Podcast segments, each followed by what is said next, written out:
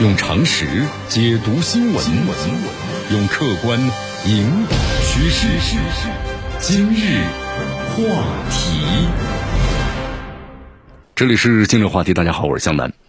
印象当中啊，不是咱们中国周边的话呢，好像还真是没有一场战争啊。但是现在呢，我们说世界呢很重视中国的态度啊，就关于这次俄乌冲突，对吧？原因也是复杂的，其中呢。你看，不少国家就期盼咱们中国扮演一个积极的角色，从中的斡旋一下，早日的把这个俄乌冲突战火的结束。当然呢，我们说，也有一些国家不乏另有目的，借机抹抹黑呢，妖化这个咱们中国。你看，战争进入这已经二十多天了，咱们看到咱们中国呢做了一次啊，我们说非常全面，而且是最细化的表态，那就是咱们中国驻美大使的秦刚在《华盛顿邮报》上发表的署名文章。这个文章的标题就是我们在乌克兰的问题上的立场，因为是完整的文章嘛，而且是直接讲给美国人听的，信息量非常巨大啊。简单给大家总结一下啊，第一就是要驳斥这个谣言。嗯，文章中这样写道，就是零零这个谣言呢，零零总总。秦刚呢举了两个例子，一个就是所谓的中方事先对俄罗斯的军事行动知情，而且要求呢俄方在北京冬奥会之后再动手。那么另一个就是称俄方要求是中方提供军事援助。啊，真相到底是什么呢？您秦刚说的非常的诚恳，他说我愿意非常负责任的告诉各位，所谓呢中方事先知情还有默许、纵容等等说法呀，完全都是虚假的信息啊，是在推卸责任、抹黑中国。在乌克兰有六千多名就是中国的公民在生活学习，那么中国也是俄乌呢那么最大的贸易伙伴国，也是世界上最大的原油和天然气的进口国。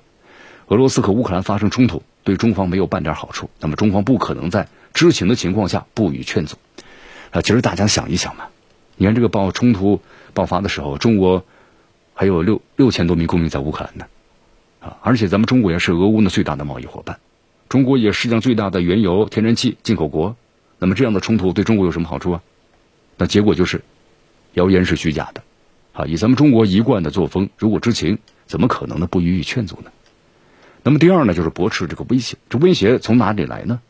大家都知道来自于美国，你看秦刚说了嘛，美方的官员呢多次威胁对中国企业进行制裁，其实这呢是毫无道理的啊！为什么？因为战争和制裁，我们说都不可能带来和平的。你美方一方面寻求中方支持配合，一方面对中方呢是挥舞制裁的大棒，这行得通吗？行不通。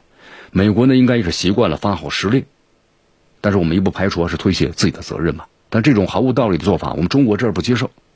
啊还有就是台湾问题和乌克兰危机的不一样。我们说，尤其是美国社会啊，一种普遍的普遍的看法认为，这一次是乌克兰，那么下次就可能是台湾了。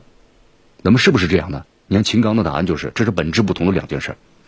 乌克兰是主权国家，那么台湾呢是中国领土不可分割的一部分。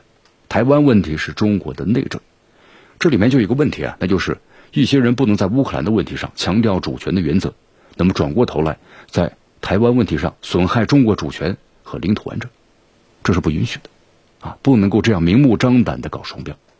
所以说，美国呀，你要遵守承诺，而且呢，要避免最后呢发生战争。那么，中美呢要合力遏制台独。好，那么怎么办呢？我们说这个俄乌冲突啊，二十多天了，那死亡每天都在继续啊。看看新闻，对吧？那些废墟、冲天的炮火，还有逃难的死难的人们，却是人间悲剧啊。那我们中国在做什么呢？你看秦刚就说了，在乌克兰的问题上啊，中方是急呼国际社会啊聚焦的劝和促谈，防止呢大规模人道主义危机啊。那么这两件事情，同时为此呢付出了大量的努力，啊，秦刚呢还说了一些细节。他说，在这个冲突发生的第二天呢，中国领导人就通过电话，那么中国领导人在电话中啊告诉普京，希望看到呢俄乌双方尽早的和谈，同时呢，希望得到积极的回应，啊，随后呢，那么中法的领导人也视频峰会，中国领导人再次提出。就是需要各方的共同支持，俄罗斯和乌克兰的和谈，而且呢谈出这个和平。还有就是杨洁篪和这个美国总统国家事务安全助理沙利文在罗马也会晤了。王毅呢和美国国务卿布林肯呢等外长呢也沟通，也就乌克兰的问题啊都双方交换了意见。那咱们中国呢还提出六点倡议啊，中国红十字会啊也向乌克兰呢提供了人道主义的援助。秦刚呢而且说了，就当务之急就尽快的实现停战，保护呢平民呢不受伤害。作为这个我们说安理会啊常任理事国和世界上负责任的大国，我们中国呢继续发声，提出倡议，采取行动，付出努力。那么听到这儿呢，就大家要记住这十六个字：发出声音，提出倡议，采取行动，付出努力。啊，很显然，在这个俄乌的冲突问题上啊，我们中国呢会努力的斡旋。啊，当然前提是有的，就是欧洲的长治久安呢，它是有赖于遵循安全是不可分割的原则。所以说呀，应该是通过对话形成平衡有效、可持续的欧洲的安全机制。我们说这呢才是根本，否则的话，哪怕暂时停火，没有任何的谈判，没有任何的协议的签署，问题能解决吗？肯定解决不了的。那么这就是咱们中国呀，在乌克兰问题上的立场。啊，咱们最后呢，简单的总结一下吧。那么第一就是，别污蔑我们中国，我们中国事现在不知情，如果知道肯定会劝。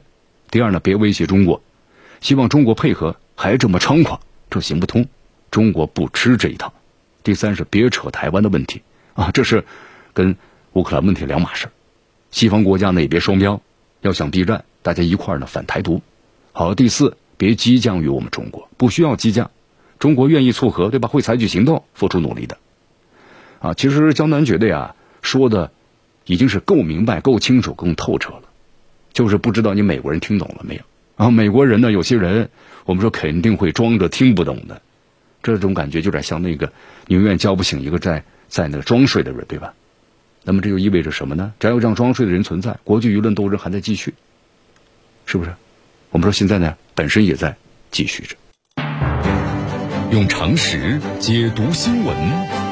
用客观引导趋势。今日话题。